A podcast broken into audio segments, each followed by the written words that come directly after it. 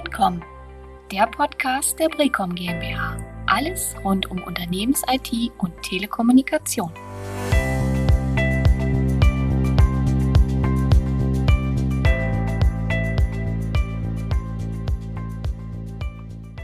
Hallo und herzlich willkommen zu einer neuen Ausgabe unseres Podcasts. Heute zum Thema Basiswissen, IP-Telefonie was gilt es zu beachten bei der Umstellung von ISDN auf äh, die neue IP-Telefonie? Wir möchten hier heute ein bisschen Licht ins Dunkel bringen für Unternehmen, einfach so eine kleine, ähm, so einen kleinen Fahrplan und äh, so ein, so ein äh, Überblick über Begrifflichkeiten zum Thema IP-Telefonie bringen. Und ich freue mich heute wieder Ralf Preissig und Wladimir Peter dabei zu haben, beide Consultants von der Brecom. Und mein Name ist Michael Schneider, Vertriebsmitarbeiter bei der Brecom, wie immer der Moderator hier. Ja, Ralf, ich hatte eben schon kurz angedeutet, äh, wir möchten ein bisschen Licht ins Dunkel bringen. Es gibt verschiedenste Begrifflichkeiten für IP-Telefonie inhaltlich und oftmals sind gerade klein- und mittelständische Unternehmen doch ein bisschen überfordert. Äh, die kennen aus der Vergangenheit natürlich ISDN, ähm, ISDN und Telefonanlage oftmals bisher in der Vergangenheit ja auch aufgehängt im Bereich Facility Management, ähm, also äh, im Grunde durch die durch die Hausmeisterei auch äh, betrieben und mittlerweile ist es halt so durch die IP-Telefonie wachsen ähm, Netzwerk und äh, Telefonanlage immer mehr zusammen und werden auch im Bereich der IT aufgehängt. Und wie eben schon kurz angedeutet, möchte ich heute eigentlich einfach mit euch beiden mal die Gelegenheit nutzen, ähm, um unseren Zuhörern darzulegen, wie es im Bereich IP-Telefonie aussieht. Ja, vielleicht magst du einfach mal anfangen. Was gilt es denn zu beachten bei der Umstellung auf IP-Telefonie, Ralf? Ja, man guckt natürlich da als erstes auch auf die Telefonanlage. Ähm, ist diese fähig, einen ähm, IP-Amtsanschluss, also der Zugang ins öffentliche Netz, äh, aufzunehmen? Und ähm, häufig ist dazu ein Update der Telefonanlage notwendig. Ähm, das ist in den allermeisten Fällen sind die Telefonanlagen durchaus in der Lage, das zu machen. Äh, das sprich, einen äh, IP Anschluss aufzunehmen. Man sagt auch ZIP-Trunk dazu oder äh, was eben dann dahinter steckt, ist auch ein ZIP-Account. Manche kennen das äh, vermutlich von zu Hause, von ihrem äh, heimatlichen Anschluss über einen äh, entsprechenden Fritzbox oder was auch immer für Technik da zu Hause steht.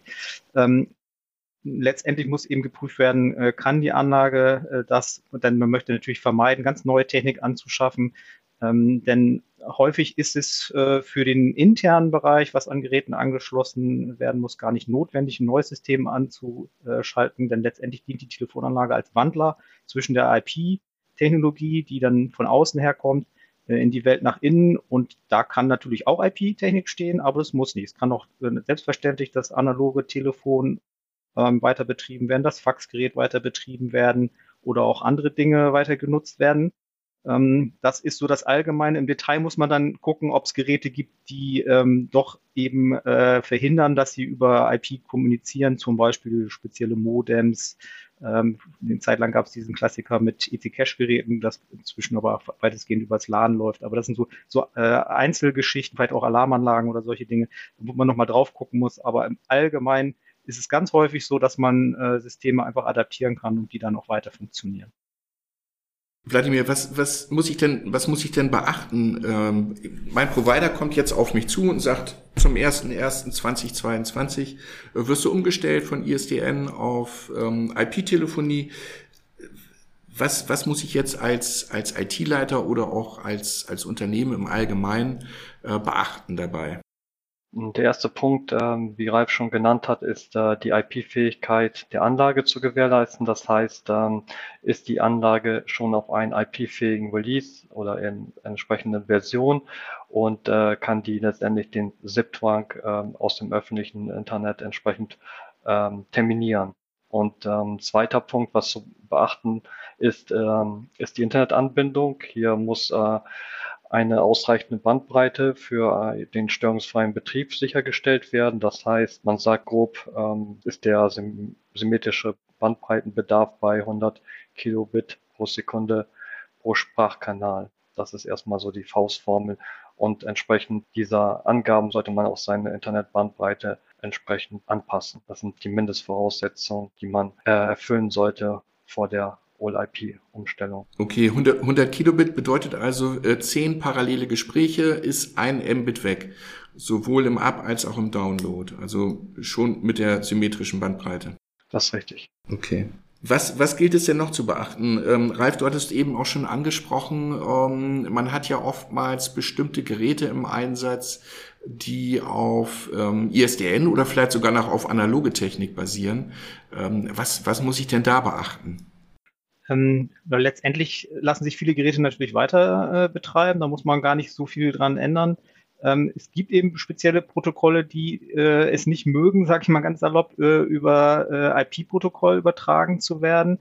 Ähm, es kann auch im Einzelfällen äh, dazu kommen, dass zum Beispiel auch gewisse Faxgeräte da Schwierigkeiten haben. Häufig dreht man dann erstmal die Übertragungsgeschwindigkeit runter, um äh, da eine größere Zuverlässigkeit zu haben. Und dann kommt es gerade bei Faxen, ist ein ganz spezielles Thema. Ähm, das hat sich ein Stück weit verbessert, weil eben die ganzen alten Geräte natürlich auch irgendwann nicht mehr äh, bei den Kunden stehen.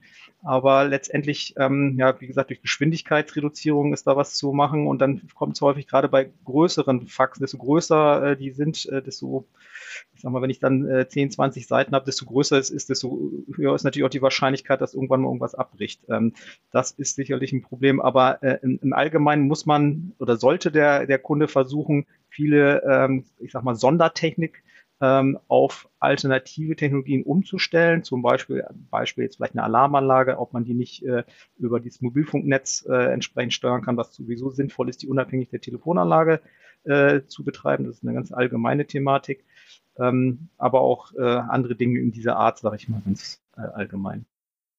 Mit äh, Deckgeräten gibt es in der Regel auch keine Schwierigkeiten, oder? Genau, letztendlich ähm, sind, sind Deckgeräte ähm, natürlich genauso äh, weiter verwendbar. Ähm, da gibt's, muss man natürlich sagen, es gibt ja ganz verschiedene Anschaltungen von Deck, letztendlich ganz klassisch, wie man es von zu Hause kennt, mit einem äh, analogen Deckgerät, wie ich es, äh, wie gesagt, zu Hause auch häufig betreibe, aber dann gibt es natürlich auch ähm, klassische Deckt-Telefonie, äh, die, die von den Systemherstellern bereitgestellt werden, bis hin zu IP-Geräten. Aber letztendlich, ähm, das ist ja das, was ich vorhin auch schon gesagt habe, ist das gar nicht so entscheidend, ähm, was man verwendet, denn der, die Telefonanlage dient als Wandler und ähm, sollte im Allgemeinen das wieder bereitstellen, äh, was ich auch vorher schon gehabt habe. Ähm, jetzt kann es natürlich in Einzelfällen wirklich dazu kommen, äh, dass das System so alt ist. Ich sage mal, wenn ich ein System habe, was ich sag mal so Richtung zehn Jahre ist, da muss man wirklich mal gucken, ist es noch sinnvoll, ähm, äh, das umzustellen? Kann ich das so einfach machen? Denn ähm, das ist natürlich auch ein Teil des Themas. Ich äh, muss häufig bei den Herstellern das irgendwie lizenzieren. Das heißt also, wenn ich zum Beispiel äh, einen Amtsanschluss gehabt äh, habe, der äh, in der alten Welt acht ISDN-Sprachkanäle, also 4S0 früher hatte als Anlagenanschluss, was dann acht äh, Sprachkanäle sind, die müsste ich dann entsprechend natürlich auch lizenzieren auf der Telefonanlage. Bei vielen Herstellern ist das zumindest so. Und ähm, wenn ich da Geld investiere, muss ich mir natürlich immer die Frage stellen, äh, ist das noch äh, sinnvoll, das zu tun oder kaufe ich dann doch irgendwas Neues? Denn es hat immer verschiedene Aspekte natürlich. Vielleicht kann ich auch mit einer neuen Technologie auch äh, in-house natürlich andere Dinge bereitstellen, die ich in der alten, im alten System vielleicht noch nicht konnte. Das ist auch ein Stichwort Sicherheit, ähm, was jetzt in der, ich sag mal, IP-Umgebung neu ist, ist, äh, dass man äh, den ZIP-Trunk durch einen Session Border Controller absichern sollte. Es gibt mehrere Varianten. Es gibt natürlich die Möglichkeit, den den SBC über den Provider bereitzustellen oder über die TK-Anlage oder über Router, die die SBC-Funktion schon enthalten. Da gibt es äh, viele Szenarien, die möglich sind. Aber grundsätzlich gilt, ein SBC ist zu empfehlen, da der im Prinzip die äh, Netzwerkgrenze setzt und eine Kopplung zum internen und externen Netz äh, durchführt und den ähm, Datenstrom der Voice-Daten im Prinzip analysiert und ähm, je nach Konfiguration in verschiedenen Datenströmen dann äh, eingreift, um den SIP-Zwang des Kunden abzusichern praktisch wie eine Firewall. Das war nochmal ein super Hinweis. Vielen Dank, Wladimir. Da kann ich auch gleich nochmal äh, verweisen auf unseren letzten Podcast, auf die sechste Folge. Da hatten wir äh, zum Thema Sicherheit auch gerade äh, den SBC versus Firewall vorgestellt.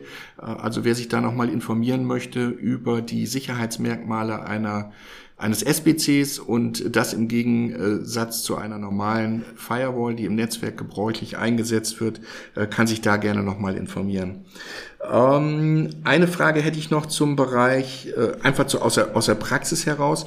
Wenn ich jetzt ein Unternehmen bin, etwas größeres Unternehmen, das äh, einen sogenannten PMX am Einsatz hat, also einen Primär-Multiplex-Anschluss äh, mit 30 Kanälen ähm, und möchte jetzt umstellen auf IP-Telefonie, gibt es da irgendeine Faustformel, irgendeine Berechnungsgrundlage, äh, wie viele Kanäle, wie viele SIP-Kanäle, Sprachkanäle ich jetzt dann brauche? Also es ist, ist ja so, äh, der Primärmultiplex hat rein technologisch sind es äh, 30 Sprachkanäle, äh, die ich bereitgestellt bekomme, derzeit dann vom Provider. Und jetzt ist die Frage, die man sich dann stellen muss als Unternehmen, ähm, äh, reicht das so? Ist das das richtige Maß gewesen? Denn es war eben an der Technologie gebunden, dass es genau 30 waren. Ähm, es gab dann häufig auch äh, ja durchaus äh, die, die Mitteilung vom, vom Provider aus äh, Gründen der, der Anbindbarkeit, äh, wie viele, äh, ich sag mal, wie viele Doppeladern äh, Kupfer zum Haus ging. Ähm, ich, ich kann jetzt nicht mehr ähm, den Anlageanschluss nicht mehr erweitern. Sie müssen auf einen Primärmultiplex-Anschluss äh, umwechseln. Oder es war auch aus kommerziellen Gesichtspunkten nicht sinnvoll, mehr als äh, fünf, sechs äh, Anlagenanschlüsse zu schalten, weil sich das dann einfach nicht mehr rechnete.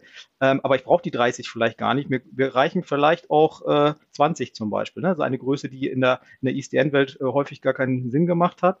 Ähm, das kann man da alles machen oder eben auch zum Beispiel 40, wenn es mit den 30 äh, zu knapp ist. Ähm, da geht es halt wirklich nur noch um die äh, äh Brand, äh, Bandbreite, was Vladimir eben ja schon äh, auch gesagt hatte, dass man eben gucken muss, äh, was man da entsprechend ähm, bereitgestellt bekommt, sozusagen als Internetanbindung. Aber letztendlich, das ist das Schöne, ich muss nicht mehr gucken, wie viel Doppelarbeit habe ich noch zum Haus, sondern ich brauche letztendlich nur irgendeinen Internet-Access, der die Bandbreite bereitstellt, was das Ganze sehr viel flexibler macht, eben unter anderem auch was die Kanäle angeht.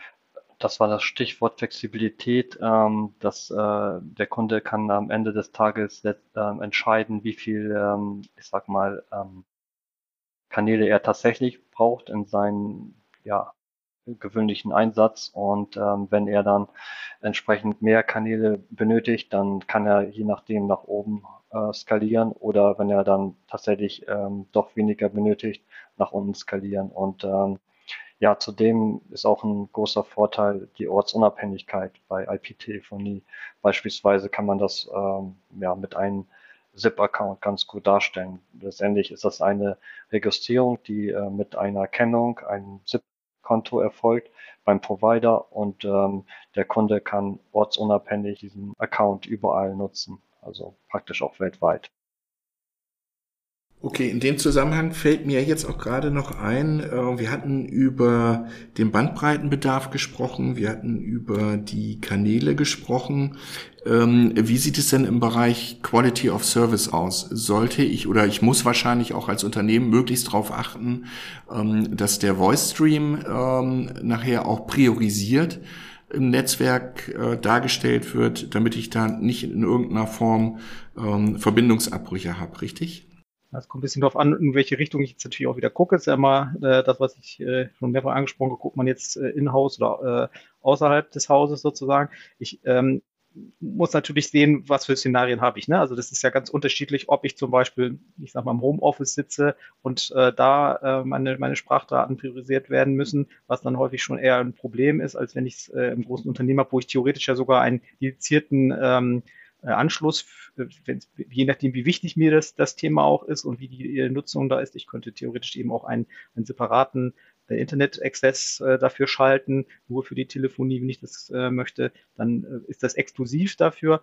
Ähm, das ist eben äh, häufig, äh, je nachdem, äh, wie es angebunden ist, nicht ganz so einfach. Ähm, äh, mit der, mit der äh, Priorisierung an der Stelle nicht ganz so einfach wie äh, in-house, wo ich selber als äh, Administrator beim Kunden im Griff habe und einfach sagen kann, ich priorisiere Sprache natürlich dann als erstes und äh, weil es Echtzeitkommunikation ist und andere Dinge müssen dann hinten anstehen. Ja, ich würde sagen, wir haben tatsächlich ein bisschen Licht ins Dunkel gebracht. Äh, freut mich, dass ihr dabei wart. Ähm, vielen Dank auch an die Zuhörer. Ich hoffe, dass wir euch einiges an Wissen heute wieder vermitteln konnten. Äh, möchte noch kurz darauf hinweisen, dass ihr weitere Infos zu diesem und auch zu den anderen Podcasts in den Show Notes findet.